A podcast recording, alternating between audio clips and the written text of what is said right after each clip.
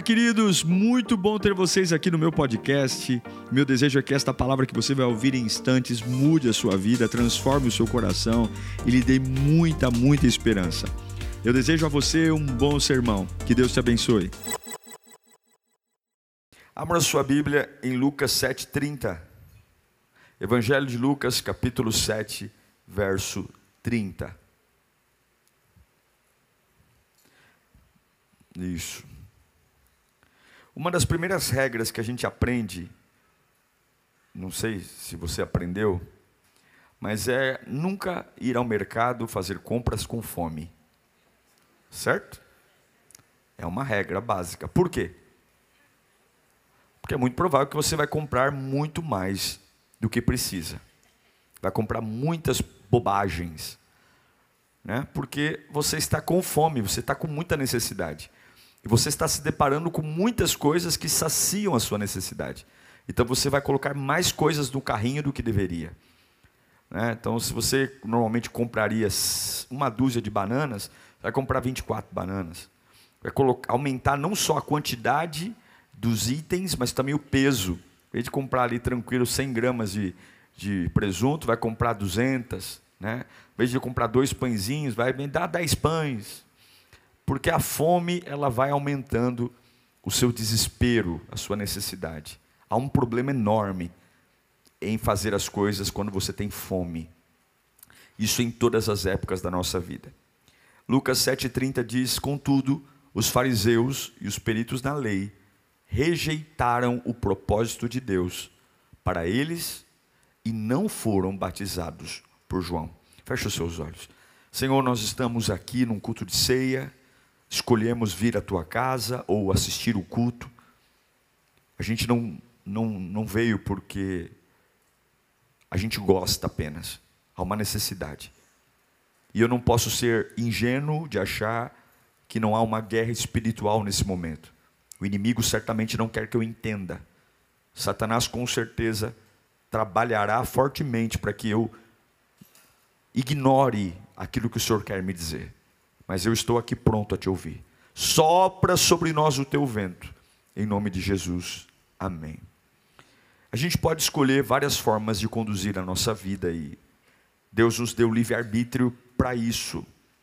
Mas viver uma vida no poder de Deus, sem dúvida, é a melhor escolha que alguém pode ter.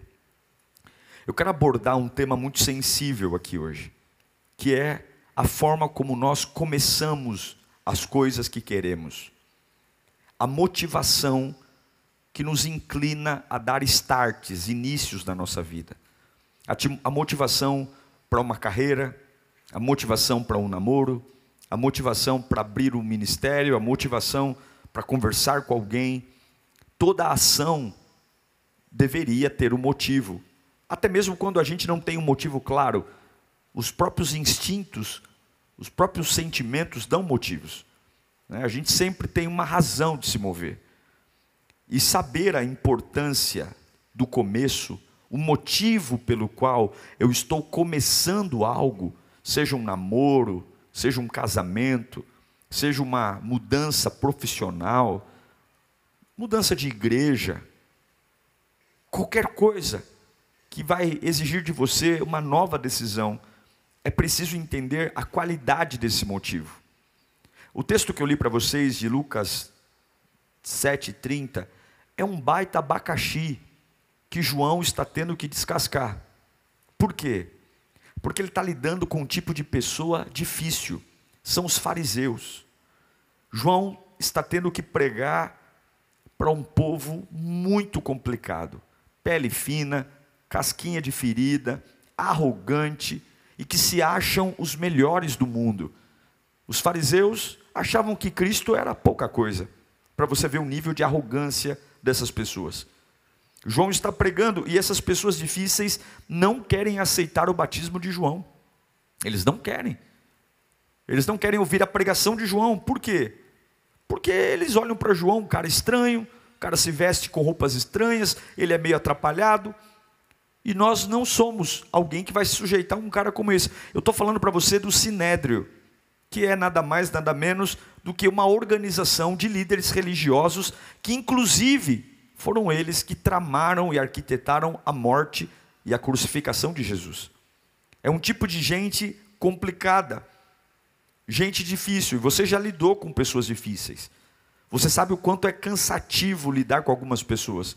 Tem pessoas que drenam a nossa energia. Você olha para ela, ela olha para você, parece que metade do seu, seu dia já vazou pelo ralo. Não tem jeito. Tem pessoas que o tom da voz, e não é preconceito, é porque você, quando ouve aquele tom de voz, você já lembra de conversas, de histórias de ladainha, e o desânimo toma o seu coração. É verdade ou não é? Tem gente que cansa a nossa beleza, por isso que a gente fica tão feio de vez em quando, tão desmaiado. O sinédrio era esse tipo de gente, gente ruim, gente que cansa o dia, gente que atrapalha, pessoas que dificultam, que colocam uma pedra no caminho. João Batista está sofrendo. Agora, onde esse grupo de gente ruim nasceu? Esse grupo de gente ruim não nasceu no Novo Testamento. Esse grupo de gente ruim nasceu no Antigo Testamento. Não foi nesse momento. Esse BO que João Batista está enfrentando, que Jesus vai enfrentar na cruz, não começou agora. Você lembra que Moisés foi o grande libertador do povo de Israel. Com 80 anos de idade, ele está lá pastoreando as ovelhas do seu sogro, e aí ele vê uma sarça ardente, a, a, o fogo na árvore, e a árvore pegava fogo, mas não se consumia, e ele ficou estranhando para dizer: como é que pode pegar fogo e não virar pó, vira cinza. Ele se aproxima, ouve a voz de Deus, tira a sandália, Deus dá a ele a missão e você conhece toda a história. Ele vai ao Egito, envia as dez pragas, o povo. Ah, ah, é liberto após a décima praga, que é a morte dos primogênitos, e aí eles atravessam o Mar Vermelho, que abre duas colunas de água, e estão agora no deserto e ficam 40 anos vagando no deserto, porque eles saem do Egito, mas o Egito não sai deles. Deus tem que os segurá-los, porque a natureza deles não está pronta para viver tudo o que eles precisavam. Só que Moisés é um ser humano como eu e você. Ele era um homem muito usado por Deus, mas tem limites, e todos nós temos limites. E o problema é que um dia, esse povo que Moisés está guiando, essa nação, e não é meia dúzia de pessoas, são milhares de pessoas, eles são pessoas enjoadas, eles não tinham nada, eles moravam como escravos no Egito, mas agora eles uma hora querem beber água, uma hora eles querem comer carne, uma hora eles estão com saudades das melancias, dos pepinos, dos alhos porós que tinham no Egito, e eles enchem a paciência de Moisés. Eles vão em frente à tenda de Moisés e eles começam a pedir carne, carne, nós queremos comer carne. Não é que estavam com fome, eles estavam enjoados do maná. Maná era a comida que caía do céu todos os dias não era para guardar, todos os dias Deus fazia cair. Então, o que não fosse consumido se descartava, porque no outro dia tinha maná de novo. Só que eles agora, tadinhos deles, eles estão enjoados. Né? Eu estou enjoadinho, comer todo dia a mesma coisa. Eu estou enjoado, eu quero comer carne. Eu quero comer carne. E eles vão para a tenda de Moisés, nos dá carne, nos dá carne, nos dá carne. E Moisés fica pistola da vida, nervoso fica irritado. Moisés fica irado, nervoso. Ele ora, fica bravo, muito bravo. E quando ele fica bravo, ele vai fazer uma oração. E ele fala assim para Deus: Deus, por acaso eu sou pai deles? Deus, por acaso fui eu que dei a luz a eles? Deus, por acaso eu pedi isso? Deus, eu não aguento mais o dia inteiro esse pessoal no meu ouvido, me dá carne, me dá carne, me dá carne, me dá carne. Deus, se for para continuar assim, me mata. Deus, se for para continuar esse estresse, essa conversaiada todo dia, mata-me agora mesmo, está na sua Bíblia. Eu quero morrer. E aí Deus olha para Moisés e diz: Então você está cansado? Sim. Então você está nervoso? Sim! Então faz o seguinte: reúne 70 pessoas, 70 príncipes, e eu vou pegar o espírito que eu derramei em você, e eu vou derramar sobre 70 pessoas, e eles vão ajudar você a conduzir o povo. O chamado de Moisés sempre foi um chamado individual. Mas agora que ele está cansadinho, que ele está estressado, que ele está nervoso, que ele está preocupado, que ele acha que, sei lá, eu não mereço passar pelo que eu estou passando, então Deus diz: tá bom. Você não quer fazer sozinho? Então eu vou compartilhar com os outros o que era para ser só seu. Quando Moisés chama os 70 e Deus dá a eles a unção de, de conduzir o povo com Moisés, é nesse momento que nasce o sinédrio. Sabe o sinédrio que está enchendo a paciência de João Batista? Sabe o sinédrio que, que, que se juntou para crucificar Jesus? Foi nesse momento que ele nasce. E ele não nasce num avivamento. Ele não nasce num momento maravilhoso. Ele não nasce no derramar do Espírito Santo. Ele nasce num dia que Moisés está irritado, nervoso, cansado, bravo, querendo desistir, quase pedindo para Deus matá-lo. Quase não, pedindo para Deus matá-lo. E durante toda a jornada, esse povo começou a dar palpite. Durante toda a história, esses líderes foram formando líderes, que foram formando líderes, que foram se organizando, se organizando, até o dia que se estabeleceu o templo e se formou o sinédrio. Esses 70 homens, escolhidos por Moisés,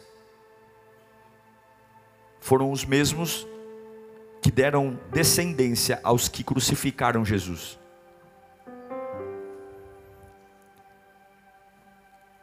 Quando é que essas pessoas foram chamadas?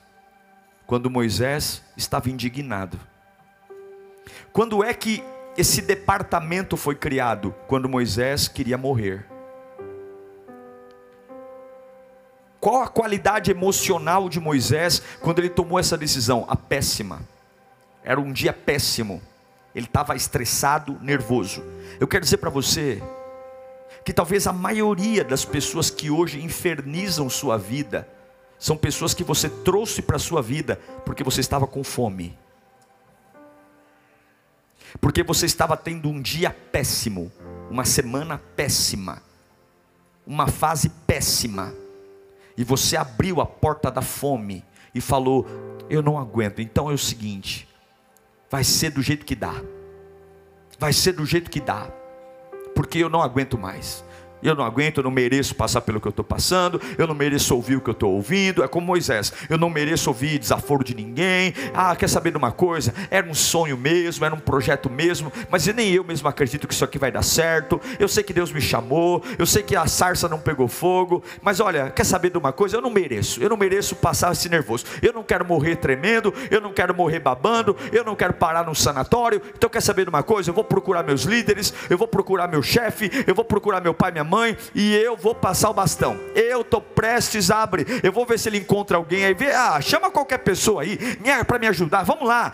Aquilo que era para ser sagrado, aquilo que era para ser só seu, aquilo que era para você administrar com êxito, agora porque você está cansado, você começa a banalizar e repartir com os outros uma coisa que Deus te deu, que é só sua, é um chamado específico. O abacaxi que João Batista e Jesus vão descascar lá no Novo Testamento, nasceu num dia que Moisés está nervoso, nervosinho. Então, antes de começar a crucificar as pessoas, antes de começar a apontar o dedo, para a fase da sua vida que está um inferno, que só perto de mim só tem gente que não presta, que esse camarada que está perto de mim aqui não vale nada. Antes de você começar a dar seus ataques e chiliques, volta na linha do tempo e veja quem escolheu essas pessoas e por que você as escolheu. Sabe, esse, essas coisas que a gente fica falando, como se a gente fosse uma, um injustiçado, como se a gente não soubesse nada da nossa vida, perdêssemos a memória e de repente a gente acorda assim, falando: Nossa, nossa, como a pessoa pode falar assim comigo? Nossa, como é que me maltratam? Como que pode? Eu sou uma pessoa boa de coração e agora a Capetolândia, mas quem trouxe a Capetolândia para perto? Quem trouxe? Quem escolheu? Qual foi o processo de qualificação dos 70 que Moisés tem que ungir para trabalhar com ele? Sabe qual foi o processo? Estresse, nervoso. Deus está separando 70 pessoas porque o líder está tendo uma crise. Porque o líder está tendo um ataque de pelanca. Porque está nervosinho. Ele não tem provas não suficientes que Deus é com ele. Olha quantas coisas Moisés já, já viu, quantos livramentos. Eu não estou dizendo que você não vai ter dias que você tem vontade, mas você tem que medir suas palavras. Você tem que entender que para tudo há um limite. Eu tenho o direito de me cansar, eu tenho o direito de querer parar, eu tenho, mas até no desabafo tem um limite. Não é porque eu estou nervoso que eu posso falar o que eu quero. Não é porque eu estou irritado que eu posso fazer o que eu quero. Não é porque eu estou tendo um dia ruim que eu tenho o direito de extravasar sem limite. E esse é o problema de Moisés. Ele deixou as emoções falarem completamente. Ele disse para Deus: Eu não tenho nada com isso. O Senhor que fez isso. Eu sou, não sou mãe deles, não sou pai deles. E se for para continuar assim, pode me matar. O que, que ele está falando? Eu prefiro morrer do que continuar fazendo o que o Senhor me chamou para fazer. É óbvio que ele estava falando da boca para fora, mas a vida e a morte estão no poder da língua. Não tem jeito. Não adianta você falar para Deus, eu estava só brincando. Não adianta você falar para Deus, oh, Senhor, me perdoa, porque Deus vai levar em conta o que você fala e o que você faz. Ou você acha que as pessoas que você pode magoar, se você disser para elas depois eu estava só brincando, você acha que elas vão esquecer facilmente? É brincando que a gente fala as verdades que estão entaladas na nossa garganta. É brincando que a gente fere as pessoas que nós queremos sem aquele ar de tô te machucando. São nas piadinhas da vida que as maiores verdades são ditas. É ou não é? Então eu estou dizendo para você que o sinédrio foi criado porque Moisés estava estressado. Então, pastor, eu posso me casar com alguém só porque eu estou tendo um período ruim? Pode. Então eu posso cometer uma idiotice no meu ministério só porque eu estou tendo um período onde eu estou muito mal? Pode. Então eu posso cometer um equívoco profissional só porque eu estou cansado? Pode. Então eu posso fazer sociedade com uma pessoa que eu nunca sequer deveria cruzar, per, passar perto da rua. Se ela estivesse numa rua, eu pegaria meu carro e cruzaria por outra rua. Sim. E eu pergunto para você: cada pessoa que está na sua vida está porque você deu permissão. Você já parou para perceber se ela tem o mesmo espírito que você? Você sabe o que Deus diz para Moisés? eu colocarei nessas pessoas o mesmo espírito que eu coloquei em você. O que, Deus está dizendo? Eu vou compartilhar o seu chamado com essas pessoas. Em outras palavras, mas elas amam o que você ama? Não tinha como o sinédrio dar certo. Porque não adianta você querer trazer para a sua vida uma pessoa que você quer dividir uma motivação com ela e o propósito dela é completamente diferente do seu. Você quer estar aqui, ela quer estar no mundo. Você quer adorar e ela quer reclamar. Não adianta. Não adianta. O que eu estou querendo ensinar aqui é que nós sempre teremos fases de fome. Mas a fome não pode baixar a minha qualificação. A fome não pode destruir os meus critérios. Eu não posso ser um maluco que sai por aí decidindo as coisas por necessidade por carência, por urgência, porque eu acordei e olhei no espelho e estou numa crise existencial, que estou velho, que estou velha, que estou pobre, que, que, que eu fiquei para trás e agora eu quero compensar uma vida inteira em uma semana e saio atropelando o processo, saio atropelando tudo, saio arreganhando os dentes para quem não devia, saio dando, é, dando é, cortesia com o chapéu dos outros, olho para todo mundo porque Satanás não produz vida, mas Satanás mata a fome. O diabo não dá propósito, mas se você mostrar sua fome, ele vai tentar matar sua fome, ao custo de matar o seu destino. Jesus fica 40 dias em jejum, 40 dias, 40 dias. Quando Jesus está com mais fome, no quadragésimo dia, o diabo não aparece na primeira semana, o diabo não aparece no dia 12, no dia 14, não, o diabo aparece no pior dia, no quadragésimo dia. E a primeira coisa que o diabo diz: Olha, você está com fome? Beleza, eu tenho uma grande ideia para você. Ninguém vai achar ruim, porque faz sentido. Você está com fome, 40 dias sem comer. Que tal transformarmos as pedras em pães? Que tal? Ótima ideia. É isso que o diabo faz. Eu mato a sua fome. Você quer? Ó, que ideia maravilhosa. Dá uma palavra aí, vamos transformar. Mas Jesus diz: nem só de pão viverá o homem, mas de toda a palavra que sai da boca de Deus. O que Jesus está falando? Sim, Satanás, você está certo. O meu estômago está roncando. Eu estou com muita fome. Perdi vários quilos aqui com 40 dias, mas ainda assim eu não vivo por necessidade, eu vivo por propósito. O meu estômago está roncando, mas que seja feita a vontade de Deus, que seja feita o querer de Deus. Eu não sei o que você está vivendo hoje, eu não sei que parte da sua vida está roncando, eu não sei que fome você tem, mas assim como você entra no mercado e compra coisas que não devia porque está com fome, você pode casar com quem não devia, trabalhar onde não devia, tomar decisões onde não devia, ter conversas que não devia, se aproximar com quem não devia. Você pode simplesmente desistir de coisas que você jamais deveria abrir mão, só porque você está tendo uma semana de fome. Então, quando sua alma roncar, quando sua cabeça roncar, não dê valor à necessidade do ronco, mas lembre daquele que chamou você e aquele que é perfeito. Eu vou dizer para você que os maiores BOs da sua vida estão aí por conta da sua fome. Os maiores problemas que você lida hoje estão aí porque o seu estômago roncou. E não se faça de desentendido, porque todos nós sabemos muito bem do que estamos ouvindo de Deus aqui. A maioria dos nossos problemas que hoje a gente fica fazendo carinha de paisagem, de, de totalmente desentendidos. Ai, não sei, sabe? Sabe? Você está doente, ou você está com perda de memória, amnésia ou Alzheimer. Vamos cuidar. Porque se for doença, a gente dá remedinho. Mas muitas vezes a gente precisa de peroba. Peroba. Porque a gente se torna um grande cara de pau. A porta da fome está aberta. Só que o diabo mata a fome. Mas ele não mata só a fome. Ele mata o propósito. Então eu digo a vocês que o povo que crucificou Jesus nasceu por uma necessidade de Moisés.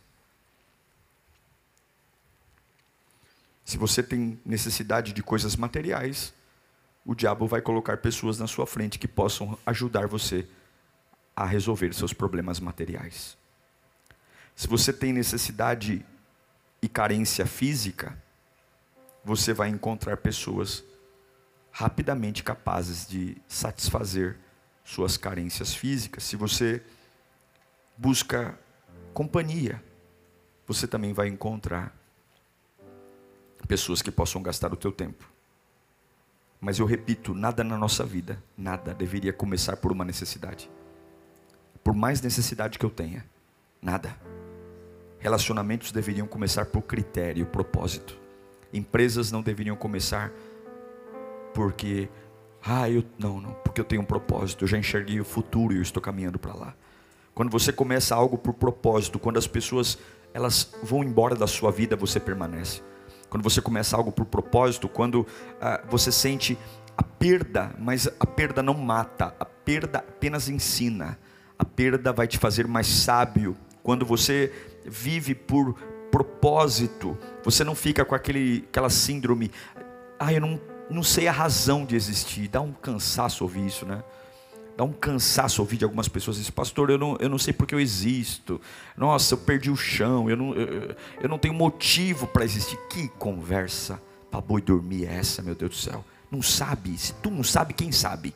Se tu que vive com você desde o dia que tu nasceu, tu toma banho com você, tu almoça com você, tu janta com você tu acerta com você. Se tu não sabe, tu está perguntando para quem? Quem é que quer que tem que saber? É você. É você, não é o estômago roncando, é você.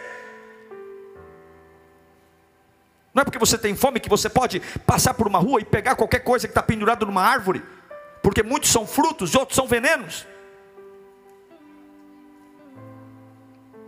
Nem tudo você pode devorar, e não é porque você tem necessidade que teu Deus perdeu o controle. Não é só porque você está tendo aí uns dias de insônia que o mundo vai parar. Você vai ficar deprimido enquanto não aceitar quem você é. O que, que Deus tem para você? Você tem que firmar seu compromisso tão grande em Deus, ao ponto de deserto nenhum mudar você ao ponto de entender que faz sentido algumas vezes usar roupa luxuosa e faz sentido algumas vezes usar roupa que, que na igreja, faz sentido algumas vezes ser atacado e faz sentido algumas vezes atacar, faz sentido porque eu não sou o único que tem bom coração nesse mundo e o mundo não gira em torno de mim, eu não sou o único generoso nesse mundo e também não sou o único que pode cometer trapaça, eu só sei que o único que não muda é o meu Deus. Então quando eu começo algo baseado em alguém, eu estou dizendo que a qualquer momento minha vida pode ruir, vazar pelo ralo. Por quê? Porque as pessoas mudam, empresas mudam, lugares mudam mudam, o humor muda. Eu não posso, sempre haverá um sinédrio perto de mim, porque eu tive um dia que mudou tudo. Sim, um dia, uma decisão pode arrebentar a sua vida para sempre.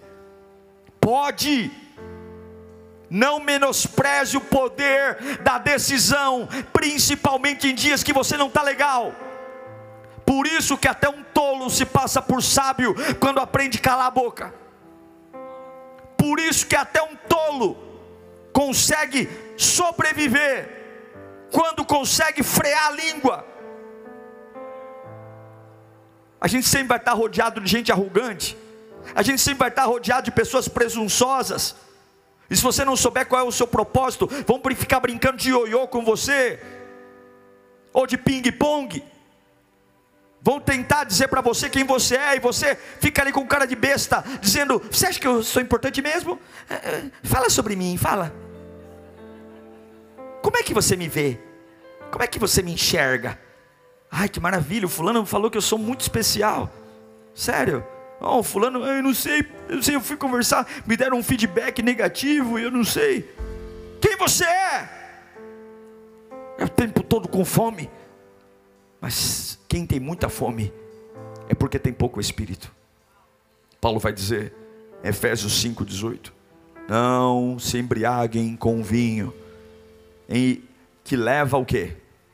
A libertinagem, fazer papel de idiota, ficar dando risada de coisas que não deve, brincadeira sem noção, todo bêbado é inconveniente, todo bêbado é sem noção, todo bêbado passa vergonha, todo bêbado é, é deslocado, é, todo mundo tem que ficar tomando cuidado com ele, que leva a libertinagem, mas sejam cheios de quem? Do Espírito Santo. Se tem muita fome é porque tem pouco Espírito. Se vive com pires na mão, sem critério nenhum, arreganhando os dentes para qualquer banguelo que aparece para você. Se vive com o pires na mão, o tempo todo fazendo chantagem emocional. Olha, se não mudar as coisas, eu estou indo embora. Quem quer ir embora, vai. Não fica enchendo a paciência. Para de fazer chantagem. Quem faz chantagem quer que os outros fiquem estendendo tapete vermelho. Você tem que saber quem você é em Cristo. Você tem que saber quem você é e no nome de Jesus. Você tem que saber o que é o sangue de Jesus. Você tem que saber o que é o poder de Deus. Chega de política, chega de ficar dando ataque, chega de ficar um dia querendo viver, outro dia querendo morrer. Chega, se o Moisés passou por isso, quem dirá nós? Então vamos aprender com ele, vamos aprender com ele, porque Deus diz para ele: Você não duvide da minha mão, hein, Moisés? Você não duvide, só que olha o efeito cascata que, que gerou ao longo da história. Você pode estar gerando um BO para o teu filho, por ser um covarde hoje. Você pode estar jogando na mão dos teus descendentes pessoas problemáticas na vida deles, só porque fomos imaturos. Não foi só Moisés que pagou um preço. O sinédrio existe até hoje. Até hoje existe o sinédrio. Os religiosos, os arrogantes, não basta falar em língua, tem que beber do Espírito. Não basta ficar glória, glória, glória, beber do Espírito. É um exercício contínuo de dizer: Eu vou matar minha fome em Deus. Estou muito estressado. O que você vai fazer na igreja hoje? Hoje eu vou terminar esse estresse adorando ao Senhor Jesus. Quando você entender isso, você vai entender que o melhor culto para você vir é quando você não quer vir. O que, que as pessoas falam? Eu não vou à igreja hoje porque eu não estou bem. Eu não vou à igreja hoje porque eu estou cansado. Eu não vou à igreja porque. É exatamente por não estar bem que você deveria estar na casa de Deus. É exatamente por estar estressado, nervoso, porque você vai para casa, você vai ouvir o WhatsApp, você vai ouvir televisão, você vai ouvir o rádio, você vai ouvir seus próprios pensamentos, vai ouvir o diabo usando pessoas, mas não vai ouvir a voz daquele que te ama e conhece o seu coração. Então, em nome de Jesus, quanto mais fome humana você tiver, quanto mais necessidade, vá ao Senhor. Ezequiel capítulo 36, versículo 26, a Bíblia diz: Eu lhes darei um coração novo e porei um espírito novo no interior de vocês. Tirarei o coração de pedra e em troca darei um coração do quê? De carne, porei o meu espírito no interior de vocês e os levarei a agir segundo os meus estatutos e a obedecer fielmente as minhas ordenanças. Então, o Espírito Santo é um agente que, quando eu estiver muito fraco, quando eu não souber o que fazer, quando eu estiver muito cansado, quando eu estiver com vontade de chutar tudo para o alto, sair correndo, pegar o carro, colocar o carro numa avenida sem destino e acelerar até acabar o combustível, é Ele que vai fazer eu pensar, é Ele que vai me frear. Agora Agora não adianta ser templo do Espírito e deixar o templo vazio. Esse é o problema da crentalhada de hoje. A gente batiza e vira templo, mas templo sem o Espírito é a mesma coisa que nada. Paulo não diz seja templo, ele diz seja cheio, seja cheio. Esse é o problema. Não adianta ser templo. Ah, eu sou um belo templo. Olha o tamanho do púlpito, olha como as ah, tudo funciona. Mas quando a gente abre a boca, é um templo bem bolorado, é um templo cheio de cupim. Não seja apenas um templo templo seja um templo cheio do Espírito Santo.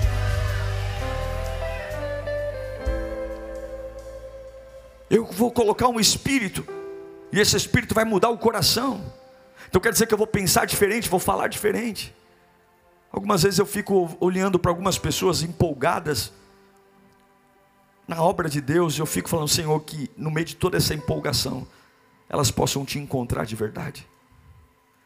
Algumas vezes eu fico vendo alguns crentes que do nada assim, sabe, querem fazer tudo. E é maravilhoso.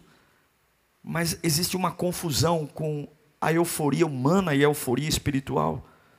Porque essa euforia humana, ela vai embora. Chega um período que você se perde, e aí você quer mais, quer mais, quer mais, quer mais. É a ideia do proibido é mais gostoso, é assim que o diabo faz. É assim que ele faz em tudo. Cara que rouba, ele não começa roubando um banco. Ele começa roubando um, um gato net, ele começa roubando uma água, e depois ele, ele começa roubando alguma coisa na prateleira de algum lugar, depois ele começa, e cada roubo ele se sente mais poderoso e desafiado. Ninguém, hoje em dia até que vai, mas as pessoas normalmente, antigamente, né, hoje não vale mais, mas antigamente o namoro não era assim, direto na cama, né? Começava aquela mão boba, a mão ia ali, a mão ia ali, aí o primeiro dia um falava não, aí no segundo dia insistia, não falava nada. Só que aí aquele que colocava a mão ali, no outro dia já não queria mais só ali, já queria ir mais outro lugar. E aí cada dia que passa, as coisas vão aumentando até chegar nos finalmente. É assim que Satanás vai fazendo. Ele vai gerando uma degradação contínua. E eu preciso do Espírito. Eu preciso.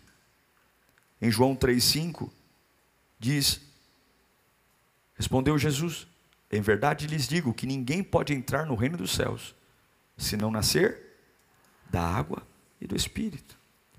A água fala da vida nova, abandonando a vida velha, fazer a piscina de túmulo e maternidade. Mas basta nascer da água? Não. Água e espírito. O que está aqui dentro. Em Tito, capítulo 3, verso 5, Paulo vai dizer: Não por atos de justiça por nós praticados, mas por causa da sua misericórdia.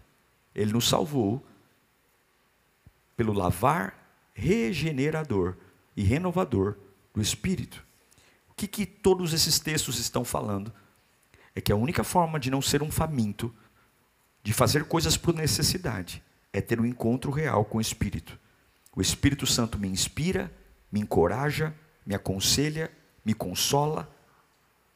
Mas eu repito, existe uma diferença entre ser templo do Espírito Santo e ser cheio do Espírito Santo. Eu tenho que saber.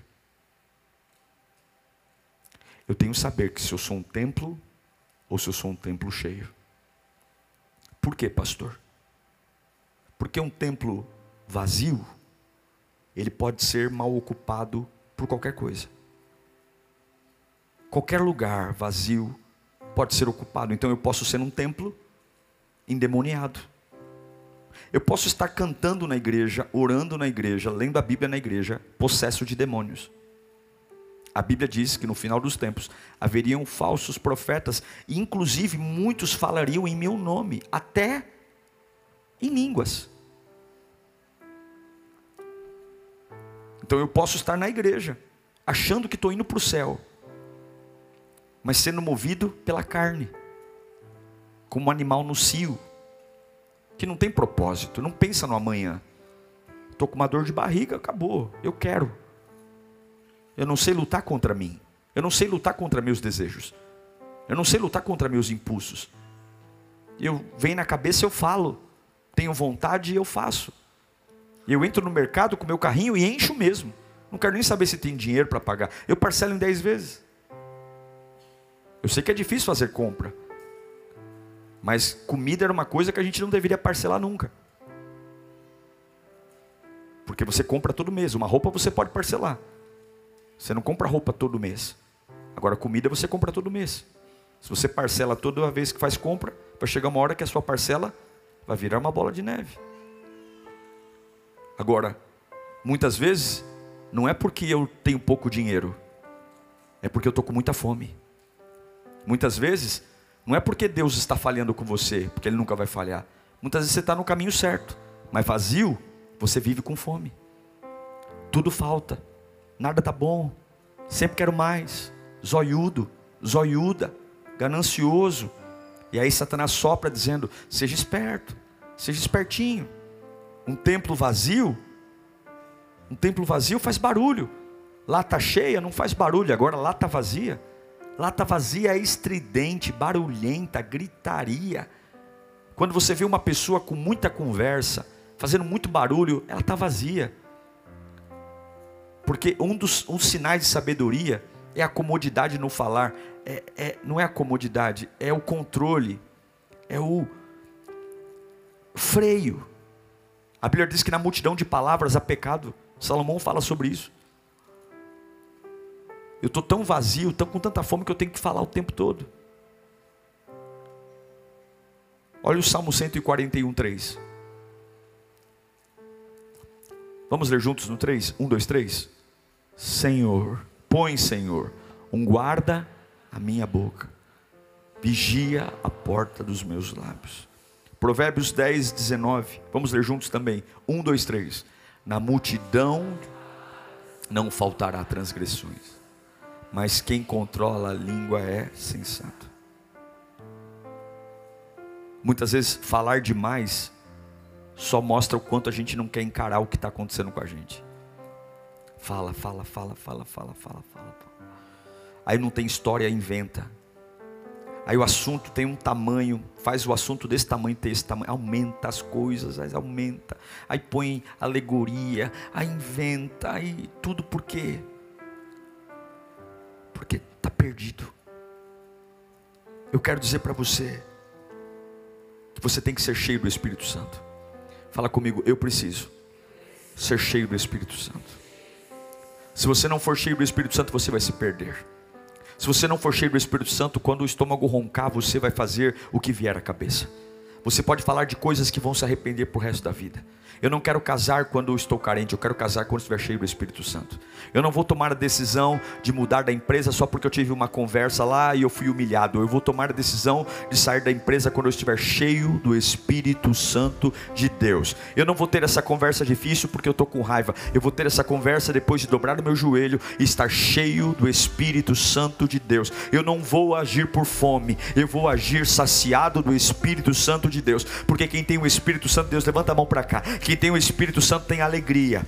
Quem tem o Espírito Santo de Deus tem coragem. Quem tem o Espírito Santo de Deus tem propósito. Quem tem o Espírito Santo de Deus tem coragem e fé para ser mais forte. Quem tem o Espírito Santo de Deus tem capacitação. Eu quero declarar em nome de Jesus que você vai ser saciado nesta manhã. E toda cobrança, todo jogo sujo do diabo para confundir você, para você criar coisas que não precisava. Deus nunca falhou com você. Hoje elas vão cair cair por terra e você vai renovar o teu chamado em Cristo Jesus. Essa carga não é pesada, não, é você que esvaziou. Essa carga não é difícil de carregar, não, é você que está fraco.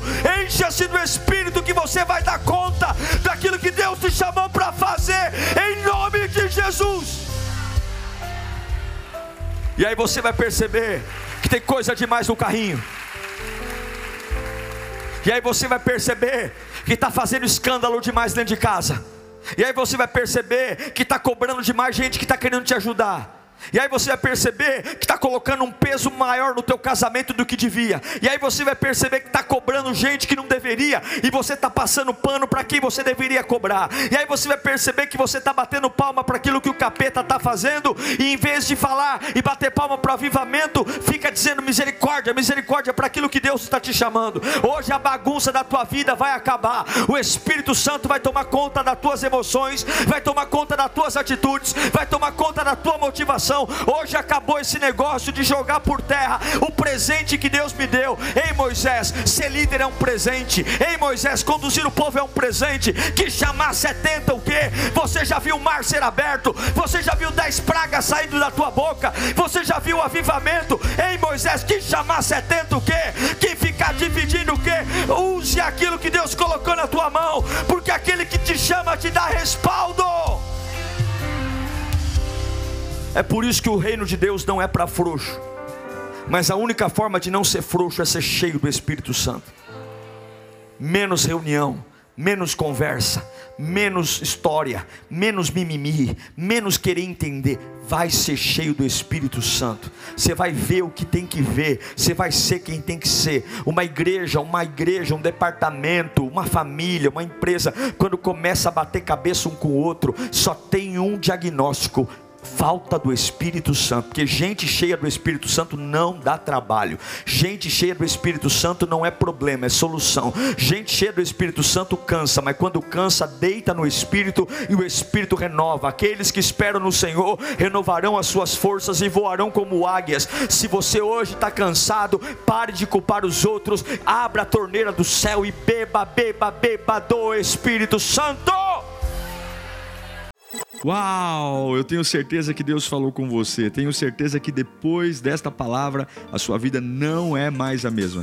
Peço que você também me acompanhe nas minhas redes sociais: Instagram, Facebook YouTube. Me siga em Diego Menin. Que Deus te abençoe.